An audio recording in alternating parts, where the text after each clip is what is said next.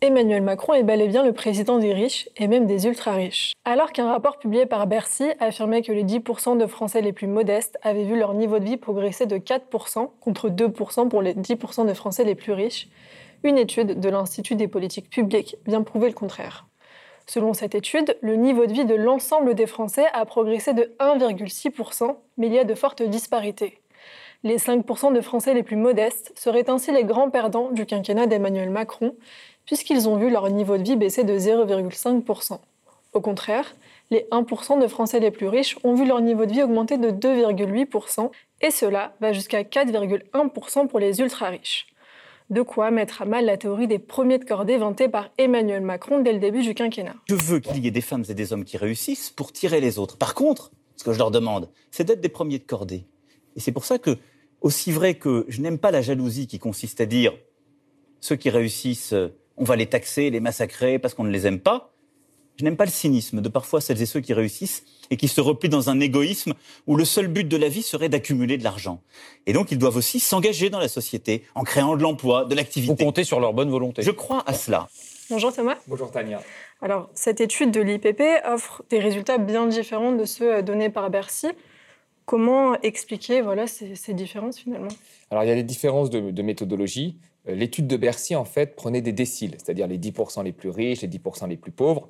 Euh, là, c'est beaucoup plus fin. Euh, on prend des centiles, les 1%, les 2%, les 5%, ce qui fait que là, on a des résultats beaucoup plus affinés. Et moi, c'est ce que j'avais dit dans la, dernière fois qu'on avait fait cette interview sur le premier rapport de Bercy, hein, du Trésor. J'avais dit il faut regarder les 1% parce que les 1% ont eu des baisses d'impôts extrêmement massives. Donc, il faut regarder mieux par centile. Ce qu'a fait cette étude. Et quand on regarde par centile, ben, on se rend compte que ceux qui ont profité le plus des réformes de Macron, c'est les 1%, comme on l'avait dit, et que ceux qui en profitent le moins, c'est les 5% euh, les plus pauvres, qui voient, eux, leur pouvoir d'achat euh, diminuer. Alors après, il y, a des, petites controverses, parce que par exemple, Bruno Le Maire dit que euh, l'étude de l'IPP a trop insisté sur les taxes liées notamment au tabac pour les, pour les classes populaires. Et puis après, l'IPP prend en compte uniquement les réformes qui ont été faites sous le quinquennat Macron, sans tenir compte des, réformes précédentes qui ont été mises en place sous le quinquennat Macron, alors que, l'équipe du Trésor prend euh, toutes les réformes qui ont été mises en place sur le quinquennat Macron, même si elles n'ont été pas décidées par Macron.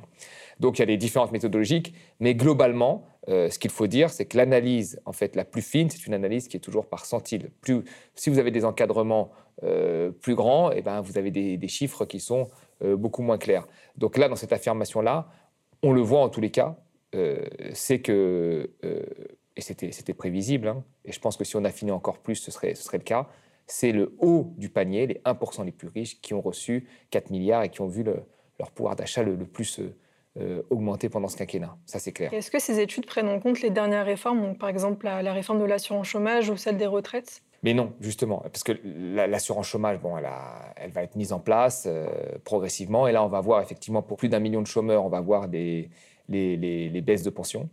Donc, ça va avoir un impact sur, encore une fois, les classes les plus pauvres. Et puis, sur les retraites, euh, on va voir quelle forme va prendre euh, la réforme des retraites, parce qu'il semble y avoir des controverses sur la retraite à point qui est abandonnée. Mais globalement, comme le but de la réforme des retraites, c'est des économies, c'est ce que je dis depuis le début, c'est des économies, donc, in fine, des baisses euh, de pension, on risque d'avoir la partie des retraités qui a déjà été impactée par la hausse de la CSG, qui était une réforme de Macron, qui risque euh, encore de, s'appauvrir.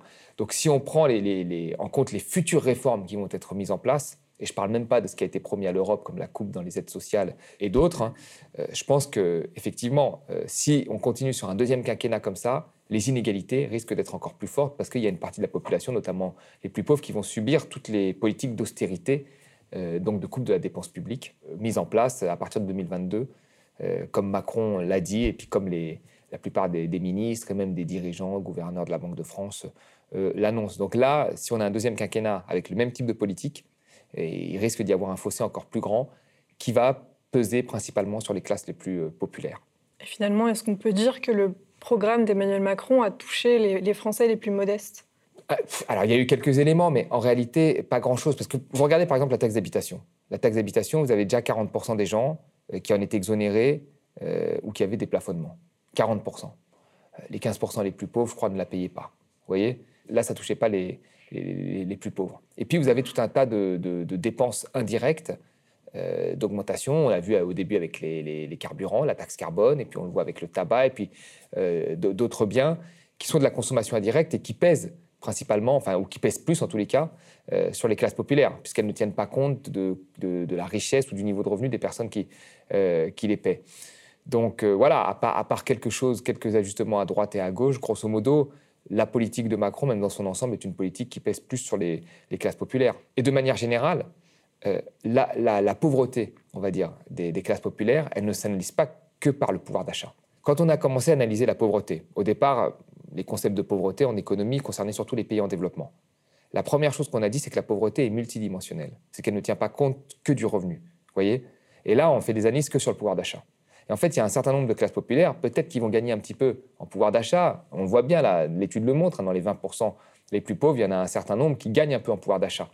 Il y a, je sais pas moi, les suppressions des cotisations euh, sociales qui font faire un peu augmenter le salaire. Donc on dit, regardez, on a fait beaucoup pour le pouvoir d'achat.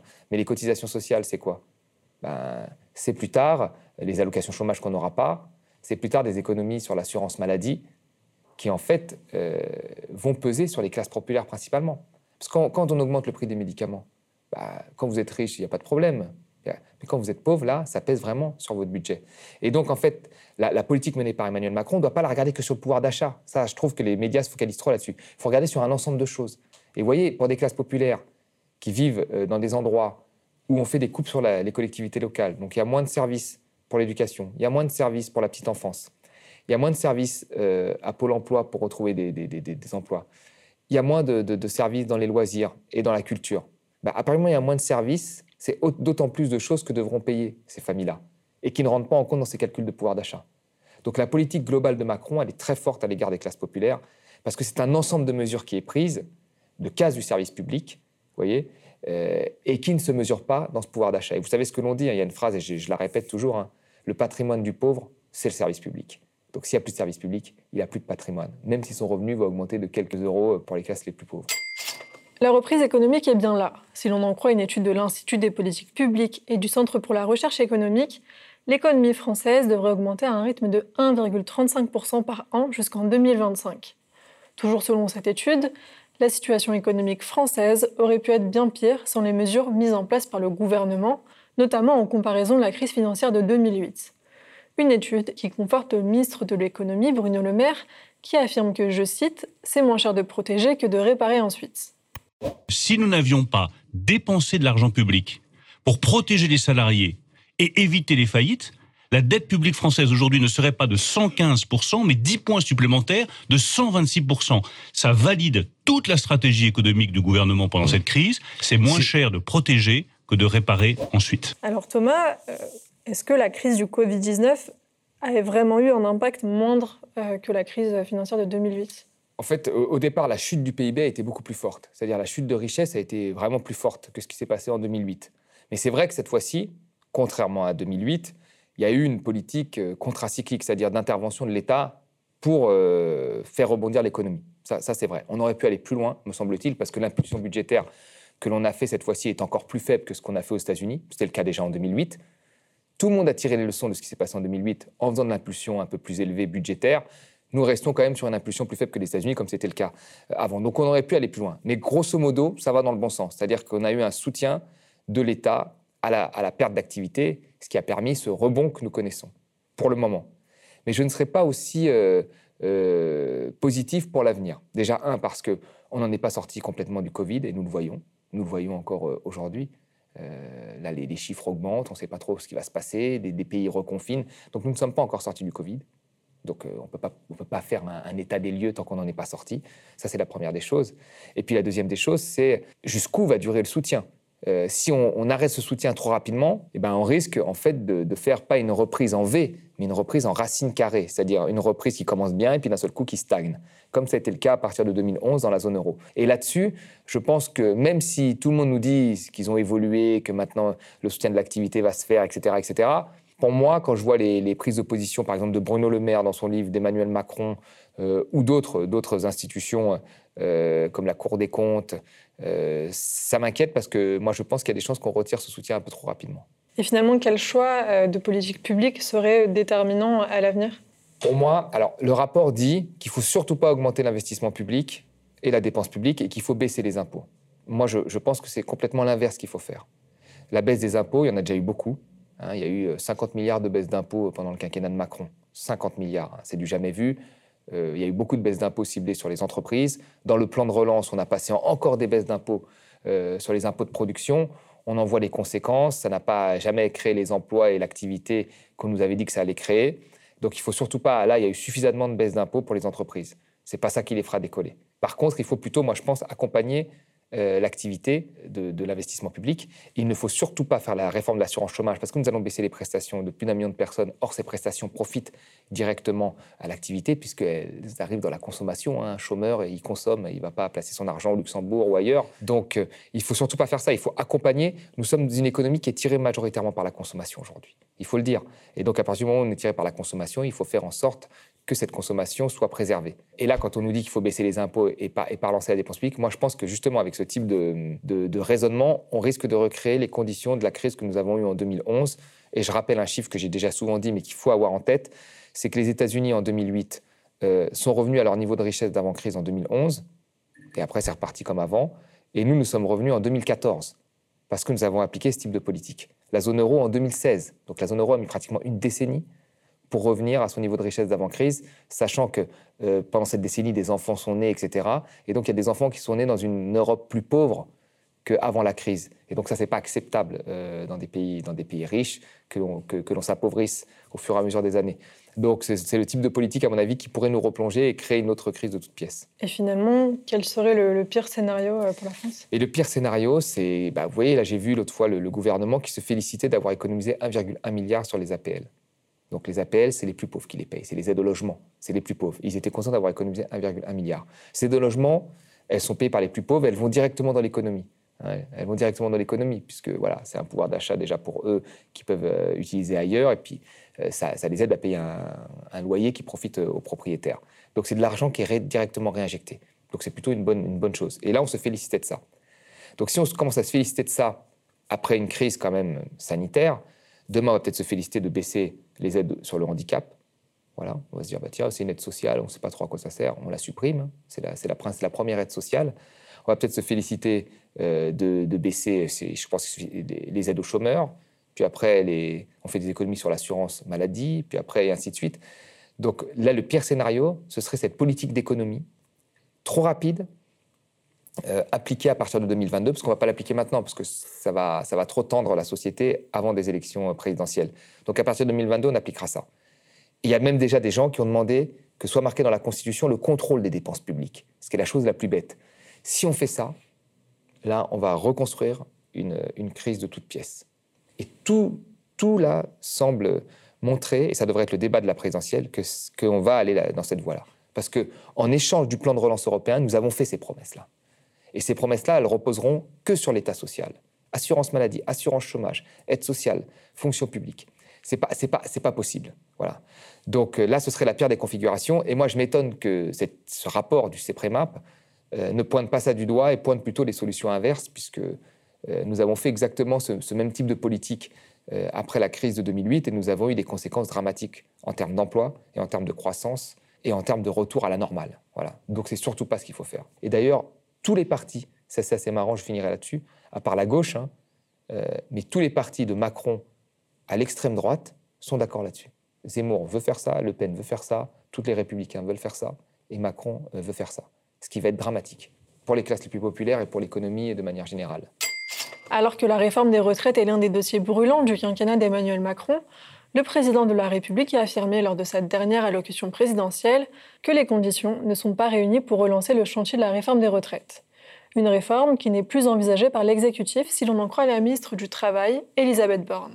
Ce système par points, c'est effectivement une façon de s'assurer qu'on prend en compte l'ensemble de la durée d'activité il y a d'autres façons de le faire et peut-être que c'est préférable. La réforme des retraites faisait pourtant partie du programme d'Emmanuel Macron, puisqu'il affirmait que chaque euro cotisé doit donner les mêmes droits à tous les Français. Un euro cotisé, quelle que soit votre situation, votre statut, votre secteur d'activité, donne les mêmes droits. Ce n'est pas le cas aujourd'hui. Alors Thomas, pourquoi le gouvernement a décidé d'abandonner voilà, ce chantier de la réforme des retraites, alors que ça faisait partie du programme d'Emmanuel Macron? Tout à fait. Et d'ailleurs, il faut, rappeler quand même que là, le, Macron, quand il était candidat, il avait dit qu'il irait jusqu'au bout de cette réforme-là. Je pense que c'est une réforme qui a tendu, qui a tendu la société hein, énormément. Il y a eu quand même beaucoup de contradictions. Au début, ça s'est passé comment? Alors, il nous a dit c'est une, une retraite universelle à points. Un euro, c'est un euro, un euro cotisé, ça sera un euro de retraite. Il nous dit ça, très bien.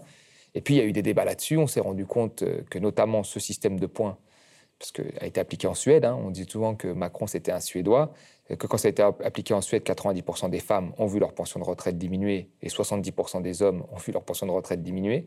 Donc, ce n'était pas quelque chose de forcément euh, on va dire, efficace. Hein. quand on voit que nous, on a un système de retraite qui est plutôt efficace, même s'il y a des arrangements à faire, mais qui a le, on a le même taux de pauvreté chez les retraités que dans la population active, ce qui veut dire qu'il y a une certaine, il y a une certaine euh, efficacité. Et, puis après, euh, et Macron avait dit au départ, il n'y aura pas de, départ de l'âge à la retraite. Il avait, promis ça. Il avait dit ce sera le système à points, mais pas de départ de l'âge à la retraite. Finalement, il dit il y aura un départ après, au bout de deux ans, un recul de l'âge de départ. On va le mettre à 64 ans. Euh, je crois. C'était un âge pivot. Voilà. Avec des euh, des bonus et des malus. Puis aujourd'hui, tout le monde dit qu'il faut travailler plus et plus longtemps. De Bruno Le Maire à Macron dans, son dernière, dans sa dernière interview. Donc il y a eu énormément de, contradictions. Il a dit voilà, ce sera, ce sera une retraite universelle. Il n'y aura pas de, de privilèges pour les uns et les autres, sinon euh, il y aura le retour des régimes spéciaux. Et en fait, à la fin, il accorde des privilèges à la police en premier lieu, aux transporteurs et ainsi de suite. Et il avait déjà accordé, sans même avoir fait la, retraite, huit régimes spéciaux. Donc à la fin, on en revient toujours à la même chose. Donc là, je pense qu'ils vont abandonner ça et qu'ils vont dire tout simplement il faut travailler plus longtemps. Et finalement, quelles alternatives ont été avancées par le gouvernement? Le but, c'est l'économie. En fait, il nous a dit Macron au début je ne veux, veux, pas faire d'économie sur la retraite, mais c'est faux. Le but, c'est de faire des économies. Les retraites, c'est 300 milliards dans nos dépenses publiques. Euh, si on passait toutes nos retraites en capitalisation, euh, un peu comme le fait l'Allemagne, eh ben on économiserait, imaginons ce rêve-là, on économise 300 milliards, on a la même dépense publique que l'Allemagne. Alors là, ils seraient hyper contents, nos dirigeants, de présenter à, l'Europe un niveau de dépenses publiques similaire à celui de l'Allemagne. Donc il faut faire des économies sur les retraites, parce que c'est un gros poste des dépenses publiques. Comment faire des économies? Bah, Tu fais travailler les gens plus longtemps. Et là, tu fais une économie très rapide de, de plus de 10 milliards. Voilà. Et donc, tout va se concentrer là-dessus, en disant, je vous ai compris, alors je pense, hein, je vous ai compris, la retraite à points, c'est un peu compliqué, ça fait peur aux gens. Donc, on va euh, étendre l'âge de départ à la retraite comme le font d'autres pays, et puis on va gagner de l'argent. Mais là, il y a quand même un vrai problème. Moi, je vois, euh, vous, regardez euh, les études de la DARES sur les conditions de travail. Quand vous interrogez des gens, 52% des gens vous disent qu'ils ne pourront pas faire le même emploi à 60 ans, parce que ce sera trop fatigant. Et là, vous allez demander donc à un Français sur deux de travailler plus longtemps, alors qu'il y a 6 millions de chômeurs c'est un non-sens.